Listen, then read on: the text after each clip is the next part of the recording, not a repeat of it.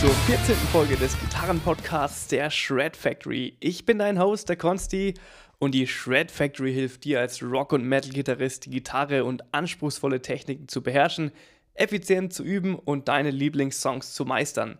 Hier in diesem Podcast geht es darum, dir weiterzuhelfen, dass du deinen Übungsalltag noch strukturierter, angehst und dadurch mehr aus deiner Zeit holst und schneller besser an der Gitarre wirst. Abonniere den Kanal hier. Wir veröffentlichen jede Woche am Montag und am Donnerstag jeweils eine neue Folge um 17 Uhr und es lohnt sich auf jeden Fall da reinzuhören. Heute kommt der zweite Teil raus zum Thema Übungsplanung. Falls du den ersten Teil noch nicht gehört hast, unbedingt die vorige Folge anhören, weil da reden wir über die Grundlagen, was macht einen Plan aus, was ist wichtig bei einem Plan, wie erstellt man einen Plan. Falls dich das interessiert, unbedingt die erste Folge reinhören, weil wir da diese ganzen Fragen auch beantworten. Heute möchte ich weitere Fragen zu dem Thema beantworten. Es soll zum Beispiel darum gehen, an wie vielen Themen man als Gitarrist gleichzeitig arbeiten soll, wie lange bleibt man an einem Thema dran, wann ist es Zeit, einen Plan auch zu ändern, wie trackt man, ob, man wirklich auf Kurs ist, was sind gute Tools zum Tracken, und ich will auch noch teilen, was meine eigenen Erfahrungen beim Tracken und Planen bei mir selbst sind, was ich über die Jahre ausprobiert habe und was bei mir sehr gut funktioniert hat, möchte ich dir hier auch mitgeben. An wie vielen Themen sollte man als Gitarrist zum gleichen Zeitpunkt gleichzeitig arbeiten? Wenn ich jetzt von Thema spreche, dann bedeutet es zum Beispiel, ein Thema wäre ein Song oder eine Technik oder Improvisation. Sowas in die Richtung wäre ein Thema. Mehrere Themen ist nicht, wenn ich jetzt an einem Song arbeite und da drei verschiedene Riffs lerne. Das sind keine verschiedenen Themen, sondern wäre alles ein Thema. Und jetzt ist die Frage, an wie vielen, nennen wir es mal, Baustellen sollte man denn als Gitarrist gleichzeitig arbeiten? Und der wichtigste Faktor, um diese Frage zu beantworten, ist natürlich deine Zeit. Wie viel Zeit hast du zur Verfügung und wie oft und wie regelmäßig, wie viel kannst du üben? Und da mal die ja, Faustregel, wenn du vielleicht nur zwei oder dreimal die Gitarre für eine Dreiviertelstunde in der Woche in der Hand hast, dann würde ich dir empfehlen, Arbeit wirklich nur an einem einzigen Thema, knüpft dir da einen Song vor, weil das macht da wenig Sinn, jetzt dann an drei, vier, fünf verschiedenen Themen zu arbeiten. Wenn du wenig Zeit hast, wenn die Übungszeit begrenzt ist, dann musst du auch deine Themen begrenzen, um auch wirklich Fortschritte zu machen, weil was nichts bringt, wenn du einmal die Woche dann zum Beispiel nur 10 Minuten an einem Thema arbeitest und aber dafür 6, 7, 8 verschiedene Sachen angehst, dann machst du nicht wirklich einen Fortschritt. Und so entsteht dann eben auch ein Spektrum zwischen wenig Übungszeit und viel Übungszeit. Je mehr Übungszeit du natürlich hast, desto mehr Themen kannst du beackern, aber der normale Gitarrist hat jetzt wie letztes Mal auch schon gesagt, wahrscheinlich nicht 5, 6 Stunden jeden Tag, um zu üben. Schade, ist aber so. Und dann müssen wir gucken, wie wir mit der Zeit richtig haushalten. Und was ich da dann sage, äh, oder was sich bei mir selbst rauskristallisiert hat, auch bei meinem Übungsalltag, dass man nicht mehr als an meinetwegen drei oder vier Themen gleichzeitig arbeiten sollte, weil man wenn, wenn man das übertreibt, dann kommt man auf keiner Baustelle wirklich voran und fühlt sich dann etwas frustriert, weil man ähm, auch ein bisschen erschlagen ist von der, von der Menge an Dingen, die man tun soll. Und ich weiß, ich weiß, dass es sehr schwierig ist, weil die Gitarre ein sehr verlockendes Instrument ist und es natürlich eine Million Sachen gibt, an, der, an denen man arbeiten kann und auch sollte. Und der eine sagt dir, du musst jetzt Noten lesen lernen. Und der nächste sagt, du musst alle Töne auf dem Griffbrett wissen. Und der andere sagt, du musst, du, du musst irgendwie technisch besser werden und die Skalen lernen. Und der nächste sagt, du musst die Arpeggios lernen. Und einer, der nächste sagt, hier, du musst den und den Song unbedingt können, dann musst du Fingerpicking, dann musst du Jazz, dann musst du Blues, dann musst du Metal es gibt so viel Zeug, was man gleichzeitig machen könnte. Und es ist sehr, passiert sehr schnell, dass man da den Überblick verliert und ähm, dann auch überfordert ist. Deswegen der wichtigste Punkt ist, mach, setz dir Ziele. Was willst du wirklich erreichen? Willst du ein Metal Shredder werden, dann macht es vielleicht keinen Sinn, die ganze Zeit nur Fingerpicking zu üben. Willst du ähm, Blues-Improvisation lernen, dann macht es keinen Sinn, nur Strumming-Songs zu lernen. Und, und, und. Natürlich sollten, solltest du dich die Frage stellen, wo willst du hin und dann genau auch in die Richtung arbeiten. Log klingt logisch und ähm, eigentlich einleuchtend, aber ich glaube, das beherzigen wenige wirklich. Sobald ich nämlich wirklich weiß, das und das will ich erreichen, dann fällt es mir auch leichter, die Themen etwas einzugrenzen und sagen, zu sagen, okay, ich möchte harte Riffs auf der Gitarre lernen, was muss ich dafür tun? Ich muss zum einen mir ein paar Riffs raussuchen, die ich übe, dann brauche ich ein paar gute Übungen für meine Picking-Hand, um da mehr Stamina zu entwickeln. Ich muss an meinem Timing arbeiten. Das sind dann die wichtigen Themen, die für dich akut sind, wenn du sagst, ich will geile Riffs spielen zu Drums oder in einer Band oder ähnliches. Und Dementsprechend gibt es für andere Themen dann auch wichtige Vorgehensweisen und Schwerpunkte, die man eben auch in seinen Trainingsalltag auch legen muss, um von A nach B zu kommen. Und wenn man sich dazu breit streut, dann kann man irgendwie alles, aber auch nichts wirklich. Was anschließend damit zusammenhängt, ist die Frage, wie lang stellen wir uns jetzt mal vor, du hast zwei, drei Themen definiert. Beispielsweise, du willst Riffs lernen und mit deiner Picking-Technik besser werden, um äh, Metallica Riffs spielen zu können. Und du willst gleichzeitig Improvisation lernen, dann hast du da schon ähm, dich etwas eingegrenzt. Dann musst du einerseits Picking-Techniken lernen und andererseits meinetwegen Skalen üben, Improvisation regelmäßig in deinen Übungsalltag einbauen. Und jetzt ist die nächste Frage, wie lang solltest du denn an diesen Themen dranbleiben? Und die Frage ist eigentlich relativ eindeutig und klar zu beantworten. Du bleibst so lange an dem Thema, wie du entweder merkst, dass du weiterhin Fortschritte daran machst und dich weiterentwickelst und solange du motiviert bist. Sobald du merkst, oh, jetzt wird es echt zart, ich habe keine Lust mehr, weil du schon zwei, drei Monate dran gearbeitet hast, dann ist es vielleicht Zeit, ähm, deine Routine ein bisschen umzustellen, da ein bisschen frischen Wind reinzubringen.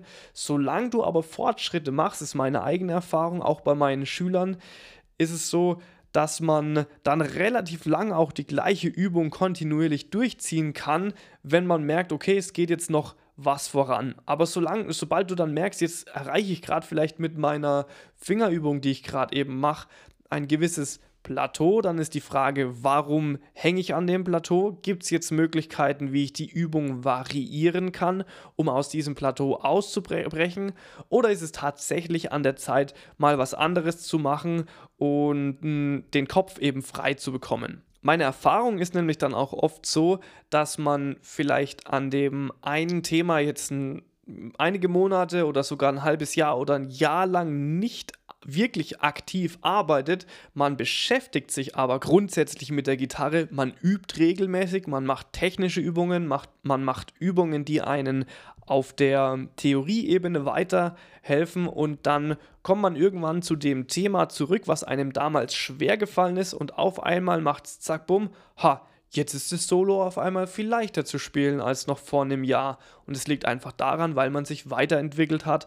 Und ähm, oftmals ist es auch so, dass man nicht versuchen sollte, mit dem Kopf durch die Wand zu rennen, wenn du merkst, das Joe Satriani Solo, was ich mir da gerade vorgenommen habe, ist einfach gerade noch zu schwer und ich pack's nicht, dann hilft es selten was da versuch, zu versuchen, mit dem Kopf durch die Wand zu rennen und da so lange dran zu bleiben, wie es funktioniert. Vielleicht fehlt dann bei dir doch noch der ein oder andere technische Baustein, den du über die Zeit entwickeln musst.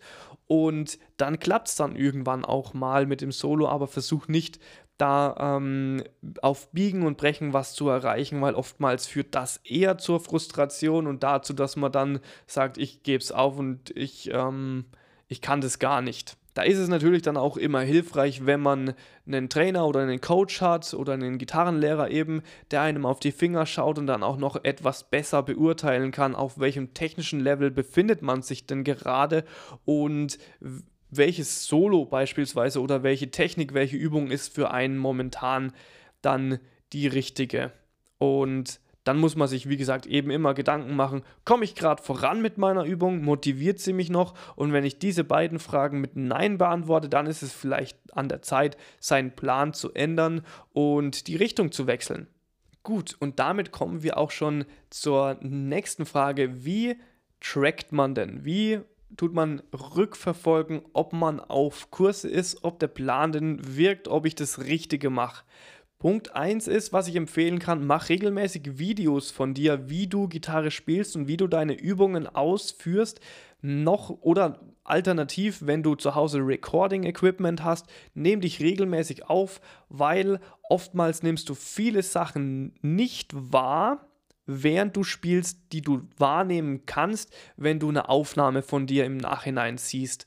Weil oftmals sieht man dann durch verschiedene Brillen das ganze Thema, während man spielt und wenn man es von außen betrachtet mit einem Video. Und Videos bzw. Aufnahmen sind so das Nüchternste, was man machen kann, weil man dann wirklich objektiv beurteilen kann, habe ich mich weiterentwickelt oder habe ich das nicht. Das ist ein super wichtiges Learning, was ich selbst auch aus dem eigenen Krafttraining aus dem Gym mitgenommen habe, dass ich da angefangen habe, mich regelmäßig bei meinen Übungen zu filmen, um zu bewerten, habe ich eine saubere Technik, habe ich eine gute Ausführung, weil während man eine Übung ausführt, dann äh, merkt, währenddessen merkt man vielleicht nicht alles, was man gerade falsch macht und drum kann man, das kann man eins zu eins auch auf die Gitarre übertragen und da genau das gleiche machen.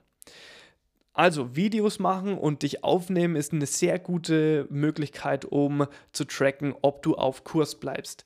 Eine weitere Möglichkeit ist vor allem bei technischen Übungen, das liegt auf der Hand, dass du da die Geschwindigkeit trackst. Bedeutet, du suchst dir eine Übung aus, an der du arbeitest, an der du dich weiterentwickeln möchtest und kannst dann Buch führen, wie viel BP, mit wie viel BPM du die, die Übung ausgeführt hast und kannst zum Beispiel eine Excel-Tabelle dann erstellen, wo du dann jeden Tag rein einträgst, mit wie viel, wie schnell du es eben spielst. Und dann kannst du relativ gut auch zurückverfolgen, wie hast du dich da weiterentwickelt.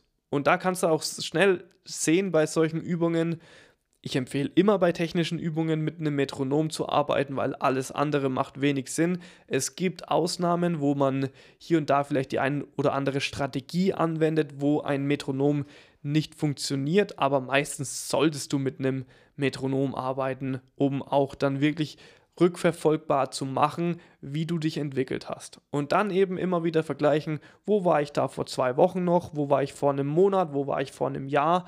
Und da kann man dann auch immer wieder mal sich zum Beispiel spezielle Übungen aussuchen, die man zum Beispiel auch als Benchmark verwendet, wo man sagt, die mache ich einmal im Jahr und gucke, wie, wie ich mich da dann weiterentwickle technisch beispielsweise.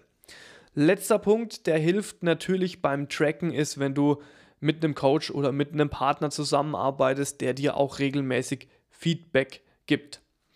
Was sind jetzt gute Tools und Hilfsmittel, um zu tracken? Da gibt es natürlich einiges, was man machen kann. Das einfachste, was man verwenden kann, ist ein sogenanntes Übungstagebuch. Wenn du jemand bist, der gerne noch was handschriftlich macht, dann besorg dir so ein Ding, schreib da doch täglich rein, was du gemacht hast, wie du dich weiterentwickelt hast ist auch immer wieder cool, weil es was Handfestes ist, was man wirklich haptisch in die Hand nehmen kann, was man vielleicht dann auch aufheben kann und ein paar Jahre später nochmal anschauen kann. Die Alternative dazu ist natürlich digital in einem Word-Dokument das zurückzuverfolgen, da auch ein bisschen Notizen zu machen, jeden Tag ein bisschen aufschreiben, was war heute cool, was war heute nicht so cool, ähm, was hat mir Spaß gemacht, was hat mich weitergeholfen? Und da jeden Tag so ein bisschen Review machen, was denn abging. Sollte jetzt auch nicht über sophisticated sein, eher kurz halten und kurz aufschreiben, was du gemacht hast. Und da kannst du eben auch dann festhalten, wie hat sich die Geschwindigkeit zum Beispiel bei dem einen oder anderen Thema entwickelt. Alternativ kann man das Ganze natürlich immer mit ähm, Excel beispielsweise oder mit Tabellen, Kalkulationsprogrammen machen. Kommt aber auch darauf an, was du jetzt für ein Typ bist. Wenn du jemand bist, der nicht so gern mit Excel arbeitet, dann verstehe ich das voll und ganz, musst du nicht machen. Bei uns in der Shred Factory haben wir ein ganz eigenes Tool, wie wir unsere Kunden da betreuen. Das ist ein äh, Coaching-Tool aus dem Fitness, wo ich regelmäßig Videos track und meinen Schülern auch Übungspläne erstelle, diese dann abarbeiten. Da ist es dann alles auch automatisiert und super geregelt und super übersichtlich. Da meine, meine Schüler müssen da gar nicht mehr drüber nachdenken, was sie planen, was sie machen, sondern die müssen einfach nur noch die Sachen aufmachen und direkt in die Tat umsetzen, ohne nachzudenken. Und genau dafür sollte man ja auch einen Coach wie mich haben. Wenn du aber keinen Coach brauchst oder jetzt sagst, du willst es für dich selbst machen, dann sind die Mittel, die ich vorher genannt habe, auch definitiv hilfreich, was meine eigene Erfahrung da beim Planen ist. Ich habe auch mal einige Jahre lang ähm, in einer Community geübt und da in einem, in einem Forum dann regelmäßig meinen Fortschritt getrackt. Das war auch cool, weil man da eine gewisse Accountability hat, weil man sich ähm, selbst committet und sagt, ich schreibe hier täglich was rein. Das hat mir sehr viel weitergeholfen, war eine gute Zeit. Habe ich natürlich nicht ewig fortgeführt, aber sowas ähm, hat bei mir auch schon funktioniert. Und was ich sowieso mache bei mir selbst ist, dass ich mich regelmäßig filme, dass ich regelmäßig mich aufnehme und ich arbeite selbst auch mit meiner eigenen Software zusammen äh, mit dieser App und erstelle mir da auch wöchentlich meinen eigenen Plan, den ich dann auch abarbeite was ich selbst auch schon gemacht habe, dass ich mit einem Coach, mit einem Gitarrencoach gearbeitet habe, der mir dann eine Tabelle bereitgestellt hatte, wo man, wo er drauf Zugriff hatte und wo ich drauf Zugriff hatte und wo ich täglich meine Ergebnisse eingetragen habe. Das fand ich persönlich richtig geil, weil man jemand hatte, der da drüber schaut. Und Problem ist, wenn man es selber macht, dass man dann vielleicht relativ schnell das Ganze auch schleifen lässt, weil man es nicht für not notwendig hält aber wenn jemand anderes drüber schaut, dann hat man vielleicht doch eher den Ansporn zu sagen, ja, okay, ich ziehe es jetzt durch und fülle jeden Tag meine Sachen aus. Und dann bleibt man auch eher an den Routinen dran, als wenn man es komplett im Alleingang macht. Dann kommen wir zur letzten heutigen Frage. Und zwar gibt es die perfekte Vorgehensweise fürs Tracken und Planen? Und die kann ich wie immer beantworten mit Nein perfekt gibt es sowieso nichts. Es ist alles immer, kommt drauf an, was, wie sieht dein Alltag aus, wie kannst du planen, bist, was bist du für ein Typ, was hast du für einen Charakter, bist du eher so gestrickt, dass du eine Struktur brauchst, bist du eher jemand, der ein bisschen freigängiger ist und da nicht so eine ähm, Restriktion mag, eher Freestyle macht. Das ist völlig typabhängig. Ähm, deswegen gibt es auch nicht den perfekten Plan aber da musst du auch selbst auf dich hören und schauen, was, was sind deine eigenen Charakterzüge, was spricht dich an, was, äh, was ist für dich cool. Wovon ich persönlich überhaupt nichts halte, ist, wenn's, wenn im Internet wird sehr oft Werbung gemacht mit von wegen in 30 Tagen oder in äh, zwei Wochen oder in acht Wochen erreichst du XY und wirst zum überkrassen Shredder. Das ist sowieso alles absoluter Bullshit meiner Meinung nach, weil ein richtig krasser Gitarrist wird man eher nach Jahren der Übung, nicht nach Wochen. Man kann in, in ein paar Wochen sehr, sehr gute Fortschritte erzielen. Das ist auch außer Frage und es gibt Leute, die sehr schnell lernen. Aber es gibt nicht die perfekte Routine, die aus einem kompletten Anfänger ähm, einen guten Gitarrist macht, der schon, der viel kann, der viele Songs kann und und und. Es gibt es einfach nicht und jeder lernt auch unterschiedlich, deswegen macht es auch keinen Sinn, eine, so eine Cookie-Cutter-Lösung auf alle anzuwenden, die ähm, vielleicht für den einen cool ist, aber eine andere Person überhaupt nicht voranbringt. Bringt. Vielleicht fehlt der anderen Person dann Feedback, vielleicht ähm, fehlt da jemand, der draufschaut, vielleicht hat die Person die Technik gar nicht, gar nicht richtig verstanden, lauter solche Sachen und deswegen sind ähm, vorgefertigte Routinen immer mit Vorsicht zu genießen. Da gibt es natürlich einiges, was Sinn macht. Es gibt sehr gute Strategien und es gibt da auch sehr coolen Content, den man sich da reinziehen kann auf YouTube. Aber ich bin immer sehr, sehr vorsichtig, wenn jemand Lösungen anbietet, die allgemein wohl für jeden funktionieren sollen. Da bin ich immer sehr, sehr skeptisch. Und genau das würde ich dir auch raten. Sei ein bisschen skeptisch, hinterfrag mal was. Ist es wirklich sinnvoll? Macht es, äh, macht es wirklich Sinn? Und mach deinen eigenen Kopf an, mach dir Gedanken, überleg, denk nach und schau, was ist für dich der richtige Plan, was sind deine Ziele vor allem und hilf dir, diese Routine, diese Ziele, die du hast, auch wirklich zu erreichen. Der Konsti hat auch nicht immer recht. Du darfst auch gerne hinterfragen, was ich hier in meinem Podcast so erzähle, weil ich auch nicht die Weisheit mit Löffeln gefressen habe. Aber ich möchte dir meine Erfahrungen hier einfach mitgeben und hoffe, dass es für dich hilfreich ist. Ich bedanke mich wieder mal herzlich bei dir fürs Zuhören abonniere die Kanäle der Shred Factory unter, in Insta auf Instagram unter Shred Factory mit Unterstrich. Dann gibt es uns auf YouTube unter Shred Factory minus Gitarre. Vielen Dank nochmal fürs Zuhören. Ich wünsche dir bis zum nächsten Mal eine richtig geile Zeit. Hau rein, liebe Grüße, der Konsti von der Shred Factory.